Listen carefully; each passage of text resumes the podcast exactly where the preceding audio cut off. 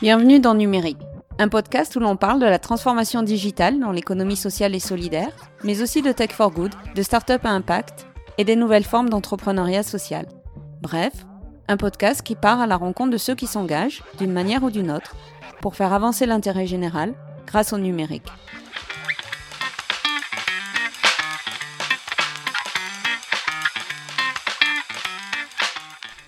Ce douzième épisode de Numérique est consacré à We Né du mouvement Emmaüs, soutenu par Google.org et la fondation SFR, We lutte contre l'exclusion numérique.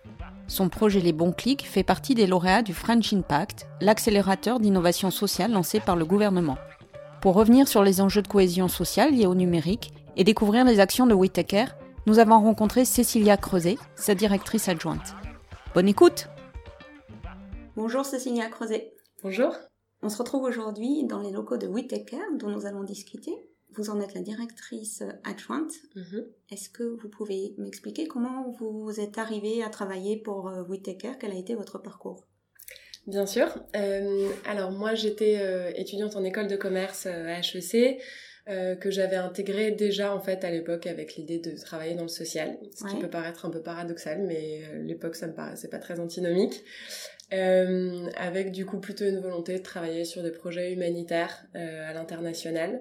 Et puis au cours de ma de mes études et notamment euh, d'une année de voyage que j'ai faite au milieu de mes études, j'ai découvert avec beaucoup d'intérêt les sujets plus social business. Oui. Euh, que je connaissais pas du tout avant et donc j'ai lu des bouquins, rencontré des acteurs au cours de mon voyage et, euh, et je me suis vraiment passionnée pour, ce, pour cette alliance entre des enjeux euh, euh un peu plus business et euh, une vocation euh, d'impact social. Et du coup, j'ai commencé à, à, regarder de plus près, en rentrant en France, des projets sur ces questions. après ça, j'ai fait des stages et assez rapidement, en fait, j'avais entendu parler d'un cas d'école de partenariat public-privé et qui était un peu dans cette dynamique social business, euh, qui était euh, le programme Téléphonie solidaire, construit par Emmaüs et SFR, euh, donc une alliance assez originale, et qui, qui, avait pour objectif de donner accès à des grands exclus à la téléphonie, la téléphonie mobile. Et donc c'est comme ça que j'ai mis le, le doigt dans l'engrenage et petit à petit, je pense qu'on va en parler, la téléphonie solidaire est devenue une association Emmaüs Connect et à travers Emmaüs Connect, on a créé Care. Donc euh, ça fait à peu près 8 ans finalement que je travaille sur, ces sujets. Alors justement, Care, hein, quelle est l'histoire de la, naissance de cette structure-là, puisqu'elle elle est née du mouvement euh, Emmaüs à la base? Complètement. Euh, bah, je vais reprendre là où là où je vous avais laissé entre guillemets sur euh, la téléphonie solidaire. Euh, à l'époque, en fait, le, constat qui était fait dans un chantier d'insertion qui est à Paris, qui s'appelle Emmaüs Défi, euh, c'était que les grands exclus avaient un besoin extrêmement important en réalité du mobile, peut-être plus même que, que vous et moi qui font des usages numériques autour de la productivité ou du loisir. Pour les grands exclus, en fait, c'est la dernière adresse et c'est le lien vers le monde. Et on voyait beaucoup de personnes qui euh, soit n'avaient pas du tout accès, mais pour lesquels c'était très pénalisant, euh, parce qu'ils ne peuvent pas chercher d'emploi, pas prendre de rendez-vous de médecin, etc. Soit qui dépensaient en fait énormément d'argent dans le téléphone et qui n'étaient pas du tout prêts à réduire ses dépenses parce qu'ils les considéraient comme euh, effectivement très vitales. Et donc le premier sujet sur lequel on a travaillé, c'était l'accès. Donc fournir des téléphones, fournir des recharges mobiles, des recharges internet et vraiment dans une perspective budgétaire en fait, soit de réduction des dépenses, soit de donner accès à très faible coût. Euh, et SFR a beaucoup aidé puisqu'il donnait, il donne toujours euh, des recharges mobiles que nous, euh, que au travers du mouvement Emmaüs, on revend à tarif solidaire. Et au travers de ça, on, le sujet en fait est, est dépassé largement le chantier d'insertion et on a créé Emmaüs Connect euh, qui a aujourd'hui euh, une dizaine de points d'accueil en France qui reçoivent des publics pas seulement grands exclus, je dirais publics en fragilité, qui sont orientés par l'action sociale. Et Emmaüs Connect fournit des recharges, fournit des téléphones, fournit des équipements, et la nouveauté accompagne sur les usages. Pourquoi? Parce que hum, à partir de la téléphonie, finalement, le besoin qui a très vite été exprimé par notre public, c'est mais j'ai aussi besoin d'internet. Et donc on a donné accès à internet. Euh, mais très vite, avec l'accès Internet, la question, c'était mais comment j'utilise Comment je fais Je sais pas faire. Et du coup, on a monté tout un programme d'accompagnement, de formation. Euh, donc ça, c'est l'origine de, de, notre projet ce qui nous a amené à créer We Care il y a trois ans, c'est euh, plusieurs choses. Déjà la place croissante que prend le numérique dans nos sociétés, c'est-à-dire que quand on a commencé à travailler sur cette question, bien sûr le numérique était déjà important, euh, mais, euh, mais la croissance de la place du digital dans notre quotidien, elle est, elle est exponentielle. Et aujourd'hui, euh, il y a tout un tas de démarches, par exemple, qui sont qui se font uniquement sur Internet. On peut pas s'inscrire à Pôle Emploi autrement que sur Internet, par exemple. Il y a des premières allocations qui sont 100% dématérialisées. Le gouvernement a de toute façon annoncé d'ici 2022 100% des démarches en ligne. Donc il y a une, une pression, on va dire, ou une urgence digitale. Et là, je parle du, de l'accès aux droits, mais évidemment, euh, la banque, le logement, la santé, l'énergie, tout se dématérialise et, et, et pour des raisons, euh, enfin, pour aussi apporter du, du, positif, en fait. Hein. C'est aussi euh, plus, plus, de facilité d'accès, réduction des coûts, personnalisation des services, etc. Mais l'enjeu, et on le voit, c'est que ça bénéficie pas, au, pas à tous les Français. Euh, et d'ailleurs, il y a plus de Français qu'on ne le pense qui sont, qui sont en difficulté sur ces questions. Est-ce qu'on peut euh, revenir sur euh, les personnes qui sont le plus en difficulté dans leur, leur rapport au numérique? Alors c'est un public qui est extrêmement extrêmement varié. Pour vous donner un peu juste quelques quelques chiffres déjà qui permettent de comprendre l'ampleur du sujet, l'exclusion numérique, elle passe au travers de problématiques d'équipement, on disait, mais qui ont tendance à se réduire. Aujourd'hui, c'est 10% des Français qui ont des difficultés par rapport à l'équipement. Ensuite, il y a un problème de compétences, des personnes qui ne savent pas utiliser. Et là, euh, ça touche quand même 13 millions de personnes. C'est 20% des Français qui ne maîtrisent pas les compétences numériques de base. Pour des questions d'âge ou de savoir? Pas seulement. Euh, Peut-être juste pour, pour terminer sur les, sur les grands constats, on a, on a un dernier sujet qui est euh, euh, la motivation, euh, l'appétence pour le numérique, la crainte. Et il y a 40% des Français qui ne se sentent pas à l'aise pour, par exemple, faire des démarches administratives en ligne. Donc déjà, c'est un sujet qui est assez massif. Et derrière ça, il y a effectivement des visages très différents. L'âge, euh, vous l'avez dit, est vraiment le premier facteur qui impacte l'autonomie numérique des personnes. Mais pas seulement. Et en fait, juste derrière, c'est le niveau de revenu et le niveau de, de diplôme qui impactent le plus fortement l'autonomie numérique. Ce qui fait qu'en réalité, les, publics précaires euh, sont les plus représentés euh, dans ces 20% de Français euh, qui sont qui sont en difficulté par rapport au numérique. Et typiquement, c'est peut-être un peu contre-intuitif, mais on, on, travaille beaucoup avec les jeunes, les 16-25 ans, au travers de missions locales. qui savent utiliser Internet, qui se retrouvent pas dans les 20% qui ont, qui ont peur de, de, du clavier ou de l'écran ou qui savent pas utiliser un smartphone, mais qui, en revanche, ont besoin tout de même d'un accompagnement parce que ne sont pas à l'aise avec les savoir-faire d'Internet, donc par exemple ne sont pas toujours en capacité euh, de mettre une pièce jointe dans un mail pour envoyer un CV, ou ne savent pas quelle tonalité utiliser euh, dans un mail envoyé à un professionnel, ou ne savent pas faire une recherche d'emploi en ligne. En fait, ce qu'on constate chez les, jeunes en difficulté, c'est qu'il va y avoir des usages très importants du numérique, mais essentiellement euh, ludiques, et que finalement, il y a une difficulté après à transposer euh, ces usages-là dans euh, pour des sujets comme la recherche d'emploi ou euh, la vie administrative. Et ça touche davantage au savoir-être numérique, en fait, qu'au savoir-faire. Pour les populations jeunes, exactement. Ensuite, on a, comme je disais, en fait, c'est très varié. C'est un sujet qui qui touche tout le monde. Et, d'ailleurs, c'est un des sujets dont on essaie de parler, mais on est tous concernés au sens où on maîtrise tous des usages à un instant T. On n'est pas à l'abri de, de, rater la, la, prochaine marche. Moi-même, j'ai 30 ans et, euh, et j'avoue que Snapchat, par exemple, euh, ça me parle pas du tout et, et je l'utilise pas. Et, et c'est déjà finalement des démarches qu'on peut qu'on peut rater.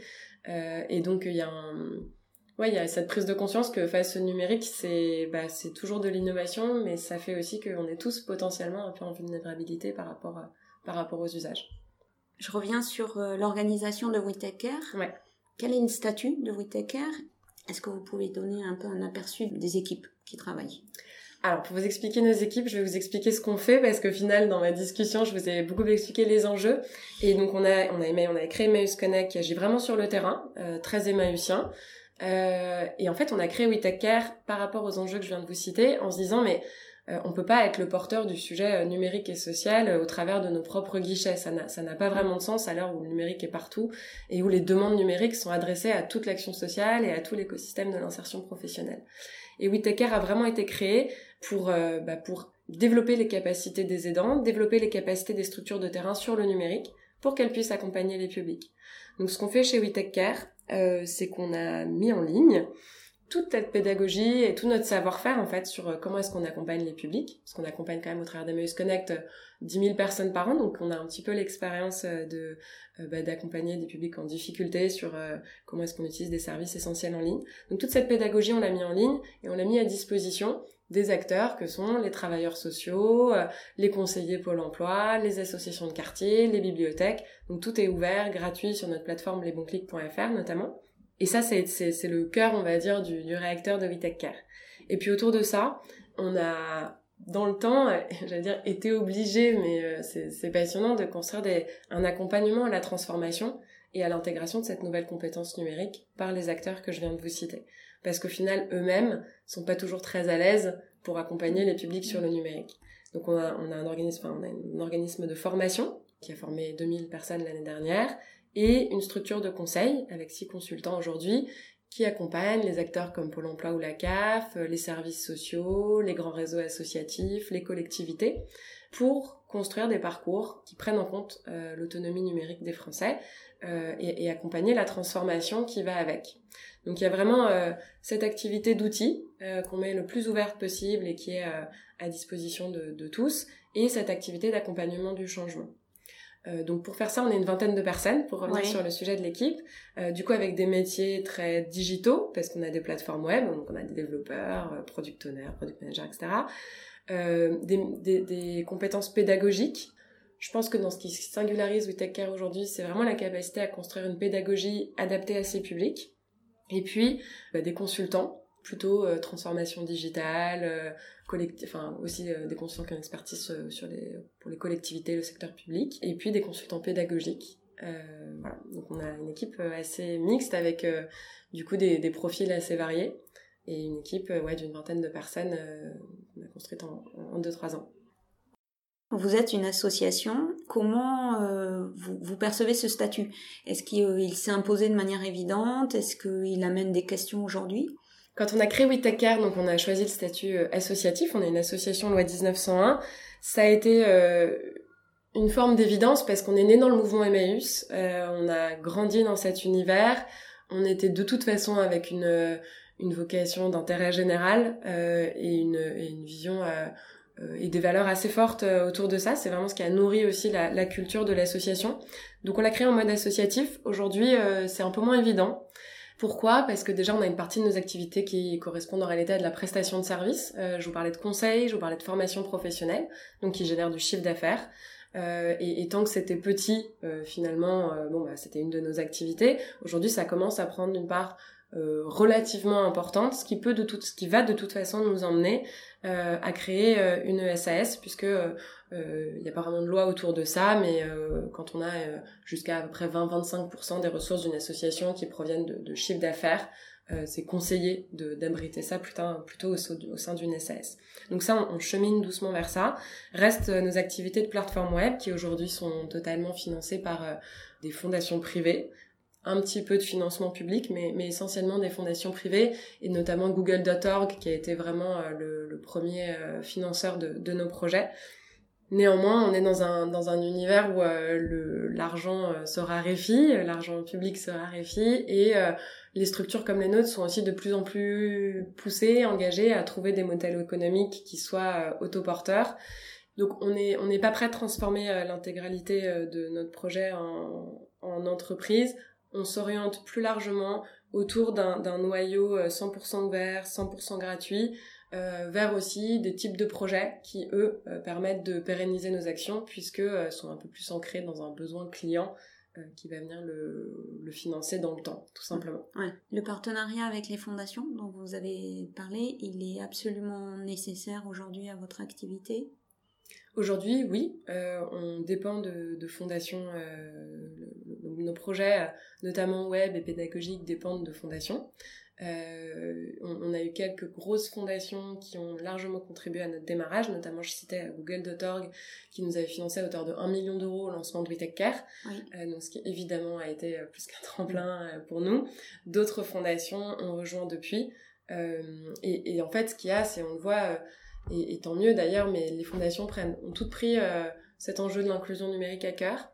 Euh, déjà parce que c'est un sujet de société, c'est un sujet euh, dont on parle de plus en plus, et aussi parce que euh, la plupart des, entreprises elles-mêmes digitalisent leurs services, se rendent bien compte que les clients ne sont pas tous égaux face au numérique, et du coup voient aussi un intérêt à contribuer à ce que les Français sachent utiliser les, services essentiels en ligne. Comment vous fonctionnez avec des acteurs comme la Fondation Google? Est-ce que euh, vous gardez une totale autonomie de mode de fonctionnement? Est-ce que vous vous mettez d'accord sur euh, des actions à mener en commun? Comment se gère la collaboration au quotidien? Alors, la fondation google.org euh, est quand même assez exposée, on va dire, médiatiquement. Donc, ils sont particulièrement vigilants à ce qu'il n'y ait aucune contrepartie et que nous soyons totalement libres. et ce que je dois dire, ils respectent vraiment totalement. Euh, on n'a d'ailleurs même pas le droit d'utiliser euh, des outils Google dans nos plateformes, ce qui par ailleurs pose un peu problème parce qu'en réalité, euh, un Google Maps c'est quand même un outil, voilà.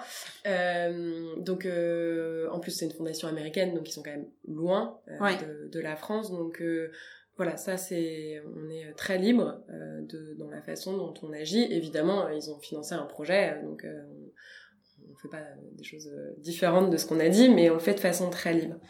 Après, on a quand même des collaborations et nous, on s'attache beaucoup à avoir des collaborations intéressantes avec chacun de nos financeurs.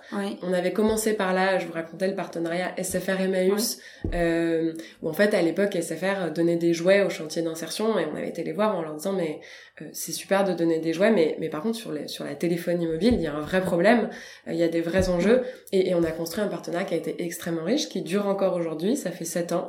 Euh, ça a été le premier partenaire euh, de, de, notre projet. Et moi, je crois beaucoup que quand les structures privées s'engagent sur des sujets qui ont du sens par rapport à leur métier, par rapport à leur business, c'est toujours plus pérenne euh, et ça a toujours plus d'ambition. Euh, donc c'est quand même ce qu'on essaie de construire aussi avec euh, chacun de nos partenaires. Et typiquement, avec Google, on travaille avec eux, ils ont ouvert un hub de formation euh, l'atelier Google à Rennes il y a quelques mois, ça a été assez, euh, assez médiatisé. Euh, on est leur partenaire sur la formation des publics en difficulté ou sur la formation aux compétences numériques de base, ce qui est pas vraiment leur... ils sont plutôt sur des formations web marketing ou autres. Donc on est en partenariat sur, sur ce lieu. Et puis on peut avoir aussi des partenariats communs en termes d'affaires publiques. Euh, par exemple, euh, quelques événements de communication euh, qui, eux, bah, eux vont les intéresser pour montrer ce qu'ils font aussi en France et nous nous permettent de rencontrer des parlementaires ou autres auxquels on n'aurait pas forcément eu accès d'avoir des actions de plaidoyer sur l'inclusion l'inclusion numérique j'imagine je voudrais qu'on revienne un peu plus précisément sur euh, un de vos projets phares qui s'appelle les bons clics. Euh, qu'est-ce que c'est les bons clics? Comment on l'utilise? À quoi ça sert? À qui ça sert? Alors, les bons clics, c'est un site internet, lesbonsclics.fr, qui permet à des aidants, comme on les appelle, d'accompagner quelqu'un sur le numérique. Donc concrètement, qu'est-ce que va trouver euh, un travailleur social ou euh, un animateur numérique ou un conseil en insertion sur la plateforme, il va trouver de quoi euh, l'aider à chaque étape de l'accompagnement. Ça commence par la détection du besoin. Euh, quand une personne arrive, le premier enjeu, c'est de se dire finalement, est-ce qu'elle sait ou est-ce qu'elle sait pas utiliser Internet? Quel est son rapport au numérique? Et donc sur la plateforme, il y a des outils de diagnostic très simples qui sont adaptés au contexte d'usage. Donc ça va être soit du questionnaire oral, soit des exercices de mise en situation qui vont permettre de se dire est-ce que la personne est exclue du numérique? Euh, C'est-à-dire que au moins à, à, court terme, elle va pas pouvoir apprendre parce qu'elle est illettrée, parce qu'elle est très âgée. Et cette personne, elle a besoin d'assistance. Et je reviendrai après sur les bons clics, il y a des outils pour aider les pros à assister. Est-ce que cette personne est éloignée du numérique? C'est-à-dire qu'elle ne sait pas utiliser Internet, mais elle peut apprendre. Elle a besoin d'être formée. Mm. Ou est-ce que cette personne est proche du numérique? Elle sait utiliser Internet, simplement, elle n'est pas très à l'aise, elle a besoin d'être assistée la première fois, euh, elle a besoin d'être rassurée, ou qu'on lève ses craintes sur l'utilisation d'un service spécifique en ligne. Et donc, elle a besoin d'un coup de pouce. Et l'aidant sur la plateforme va retrouver du matériel pédagogique sur tous ces, euh, toutes ces modalités d'accompagnement que je viens de vous citer, euh, avec du coup à la fois des kits clés en main pour former les personnes. Donc euh, sur toutes les compétences numériques de base, par exemple, euh, ils vont trouver euh, une trame pour animer un atelier, des supports interactifs, des exercices pour que la personne s'entraîne, un petit mémo qu'ils vont pouvoir laisser à la personne à la fin de l'atelier et qui va avoir son petit check sur papier parce que ça rassure quand même toujours les gens, des outils pour évaluer, se dire est-ce que la personne au fur et à mesure a bien appris. donc tout est clé en main sur tout ce qui est compétences numériques de base. Et puis euh, l'aidant, il va aussi trouver des formations pour lui-même, comme euh, par exemple comment assister à l'ère du numérique. Ça paraît simple comme ça, mais euh, aujourd'hui, enfin, jusqu'à jusqu'à Internet, un travailleur social, il aidait des personnes qui étaient un peu éloignées avec du papier. Donc il prenait le, par exemple, la demande de RSA ensemble, il faisait au crayon papier, il regardait, la personne pouvait rentrer chez elle, recopier, enfin refaire au stylo, c'était la personne qui signait, etc. Aujourd'hui, ça se fait sur Internet. Donc déjà, il y a un écran entre euh, l'usager et moi. Ensuite, euh, se pose la question de euh, comment est-ce que l'usager ou peut valider à chaque étape. Le socle de la démarche, c'est souvent l'adresse mail. Si la personne ne sait pas utiliser Internet, qui crée l'adresse mail, qui crée le, mm. qui garde le mot de passe de mm. l'adresse mail, euh, qui valide à la fin de la démarche et à qui est attribuée la responsabilité si jamais il y a une erreur. En fait, on voit que le numérique vient un peu impacter la relation entre les accompagnants mm. sociaux et les usagers et euh, les professionnels ont, ont, réellement besoin d'accompagnement sur cette question. Euh, donc typiquement, ils vont trouver des guides pratiques, des formations en ligne sur ces sujets au travers des bons clics. Et pour finir, euh, les professionnels vont trouver des, des modes d'emploi sur les principaux services en ligne, parce qu'on peut pas être expert de tout, on peut pas connaître mm. tous les sujets. Donc avoir le guide sur euh, bah, le service de la CAF, euh, mais aussi sur qu'est-ce qu'un coffre-fort numérique, le site de la CEPAM ou la banque postale, ça permet aux, aux acteurs d'avoir très rapidement accès à l'information pour accompagner au mieux leur public. Donc ce qu'il faut retenir, c'est que sur les bons clics, il y a en fait tout le matériel pédagogique pour accompagner gratuitement une personne jusqu'à l'utilisation de, services clés en ligne. À date, combien de personnes euh, utilisent ou ont utilisé les bons clics Alors, on a lancé le site en novembre 2017, on est donc en septembre 2018. Euh, Aujourd'hui, on a à peu près 700 structures euh, qui utilisent le service au quotidien. Et ensuite, ce qu'on est en train de travailler sur la plateforme, c'est de renforcer euh, le suivi, justement, notamment pour le nombre de personnes impactées au bout du bout, puisque notre plateforme, elle s'adresse aux aidants, en fait. Donc, ce qu'on réfléchit aujourd'hui, c'est comment est-ce qu'on peut quand même mesurer l'activité euh, au travers de la plateforme, soit grâce à la plateforme elle-même, soit, soit en dehors. C'est un projet que vous avez présenté au French Impact. Mm. Avant qu'on rentre dans le détail, est-ce que vous pouvez expliquer en quelques mots ce qu'est le French Impact et, euh, cet appel à projet auquel vous avez répondu? Alors French Impact, c'est un, label, je dirais, et euh, un appel à projet gouvernemental qui visait à identifier sur euh, tout un tas de thématiques essentielles, le logement, la santé, l'emploi, etc., des acteurs qui ont construit des réponses qui fonctionnent donc on n'était pas sur des, sur des sujets qui, qui n'avaient jamais été testés, sur des on était vraiment sur des projets qui avaient fait leurs preuves et qui méritaient du coup d'être accompagnés pour pouvoir agir à l'échelle de leur sujet. Donc c'est une forme d'accélérateur, on va dire, qui permet d'identifier des acteurs associatifs, de mieux les associer aussi aux travaux de l'État, pour pouvoir euh, s'appuyer sur ce que euh, les associations ont souvent su faire là où l'État euh, parfois a des, a des zones de trous, on va dire, pour agir à l'échelle d'un enjeu. Donc nous on est très contents parce qu'on a, effectivement gagné, euh, on est lauréat de French Impact sur euh, le sujet de l'inclusion numérique et on avait répondu, on s'était allié avec euh, des partenaires pour répondre. On a répondu avec la Croix-Rouge, on a répondu avec Simplon, avec les régies de quartier, avec Emmaüs France et Bibliothèques sans frontières. donc on était une, on est toujours à une coalition. L'enjeu, pourquoi est-ce qu'on s'est allié à ces acteurs? Parce que Aujourd'hui, on le voit, et nous, c'est notre conviction, l'inclusion numérique des Français va beaucoup partir va de, euh, on doit pour ça on doit beaucoup miser sur des acteurs de terrain qui ont le lien avec les publics. C'est difficile de faire passer les publics d'un guichet à un autre de les emmener vers un nouveau centre numérique etc et c'est pas très compliqué pour les structures, enfin c'est pas très compliqué, c'est en tout cas c'est accessible euh, d'intégrer l'accompagnement numérique à l'accompagnement qu'ils font déjà. C'est pour ça que nous on parie beaucoup sur les réseaux existants et qu'il s'agit de développer les compétences de ces réseaux existants plutôt que de recréer des réseaux sur cette question du numérique. On, a souvent tendance, mais c'est vrai dans les boîtes, c'est vrai au, niveau de l'État, à isoler le sujet numérique pour le, pour le faire grandir je crois qu'on a dépassé ce, ce stade-là euh, et qu'aujourd'hui, il faut que le numérique, il infuse au contraire au travers de toutes les structures de proximité qui ont ce qui est essentiel pour accompagner quelqu'un sur le numérique, qui est le lien de confiance. Euh, c'est euh, l'association de quartier qui connaît très bien euh, Madame Michu. Bon bah, c'est la mieux placée en fait euh, pour l'accompagner sur sur cette dimension-là aussi. C'est pour ça qu'on a répondu tous ensemble parce que chacun avec nos forces, on a capacité à accompagner les, les, acteurs, typiquement la Croix-Rouge, s'est engagée au travers de, de, ce projet, à accompagner notamment les seniors au travers de son réseau bénévole. Bibliothèque sans frontières a un public beaucoup plus jeune. voilà, on est chacun dans des dimensions très complémentaires pour agir assez massivement euh, sur cette question de l'inclusion numérique qui, je rappelle, touche quand même euh, plusieurs euh, millions de personnes en France, au moins entre les chiffres 13 et 20. Quoi. Mm. L'annonce des, des lauréats de French Impact, c'est très récent, ça remonte mm. à juin 2018. Qu'est-ce que vous en attendez? Alors déjà, il y a un bénéfice, et c'est d'ailleurs le, premier qui a été présenté de, de communication, parce que c'est une vraie reconnaissance pour le travail qu'on a mené jusqu'ici. Pour nous, c'était important parce que ce, que, ce qui aujourd'hui paraît assez évident, euh, l'a pas toujours été. Quand on a commencé, euh, dire que le numérique c'était un sujet, qu'il y avait un besoin d'accompagnement. Je parle pas de le numérique, c'est jamais une fin en soi, c'est toujours un outil.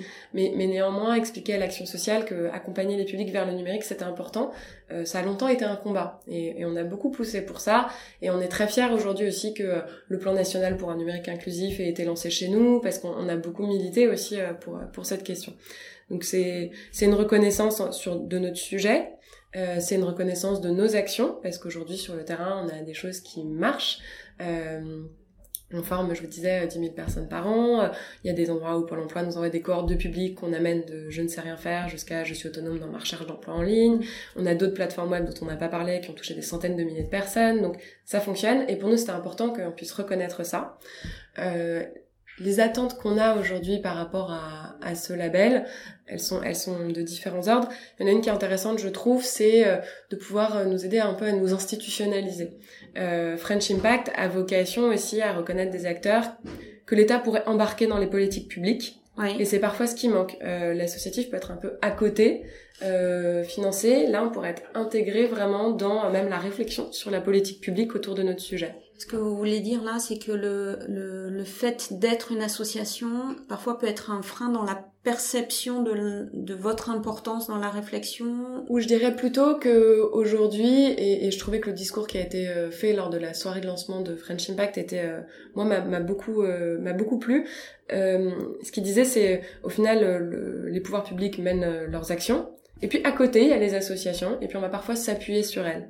C'est différent de fonctionner comme ça et de se dire sur la politique d'inclusion numérique, je vais la co-construire avec un acteur, je vais, je vais plus que m'appuyer sur lui parce que cet acteur-là, cet acteur-là travaille sur ces sujets depuis 7 ans, a une véritable expérience et, même peut-être expertise sur certains sujets et ça vaut le coup de capitaliser dessus euh, pour avancer et pour euh, bah, mettre ensuite toute la force que le gouvernement, la force de frappe que le gouvernement peut mettre évidemment quand il, quand il travaille sur une question. Ouais. Donc euh, l'enjeu c'est d'être beaucoup plus en influenceur des politiques mmh, publiques. Complètement. Donc pour moi, à ce sujet, d'ailleurs notre parrain, euh, parce que chaque euh, chaque euh, lauréat a un parrain au sein de l'État.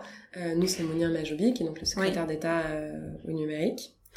Et l'autre chose, bien sûr, c'est que ça apporte normalement, euh, French Impact devrait apporter des fonds, puisque toute l'idée de faire passer les acteurs qui ont déjà fait un peu leur preuve à l'échelle, c'était de financer la croissance euh, et, et, en ce qui nous concerne, de financer euh, la croissance au travers euh, de notre coalition d'acteurs, puisque euh, chacun va, va, va, avoir des financements pour pouvoir euh, agir très concrètement sur ces questions. Et là, là, on est, je crois. Là, on est en attente. On est encore en attente, me semble C'est presque un peu drôle maintenant, à, à, ce stade, quelques mois après. On sait qu'on est, qu'on a gagné. En revanche, on sait absolument pas combien et ni quand. Euh, nous saurons combien nous avons gagné. Bon, donc euh, à suivre, on va Pour dire. envie d'amour et de fraîche avec French Impact, mais néanmoins, euh, les financements seraient plus que bienvenus.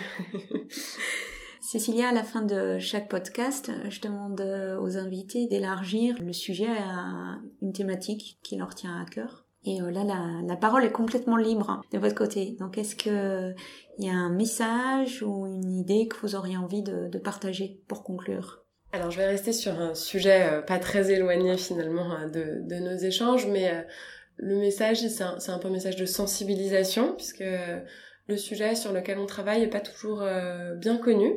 c'est un sujet qui reste un sujet un peu d'experts ou de, gens qui travaillent sur ces questions. Je pense qu'on ne mesure pas tellement, mais finalement, toutes les révolutions qu'apporte le numérique, dont on est euh, les, les, consommateurs et qui sont extrêmement positives, l'innovation embarque toujours aussi le fait de laisser potentiellement des gens de côté. Et je crois que investir, il y a plein de façons d'investir, mais dans l'accompagnement des Français sur cette question, euh, c'est extrêmement important, au risque sinon de créer une société un peu à deux vitesses. On en voit les bribes aujourd'hui. Alors, ce qui peut paraître le plus flagrant, ou c'est c'est l'accès au droit. On se dit, bah les gens qui peuvent plus faire leurs démarches en ligne, quoi, ils touchent plus le RSA, ils sont exclus du système.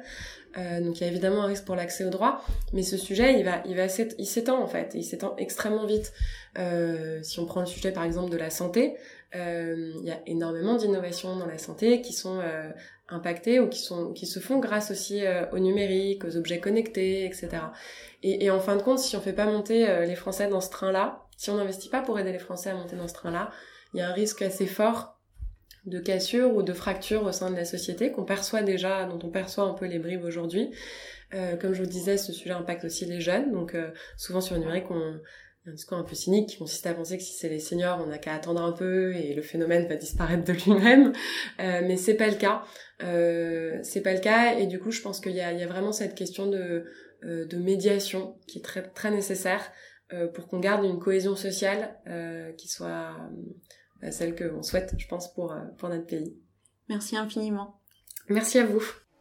Nous voici à la fin de cette rencontre avec Cécilia Creuset. Vous trouverez sur le site de Numérique une série d'informations complémentaires sur WeTakeCare.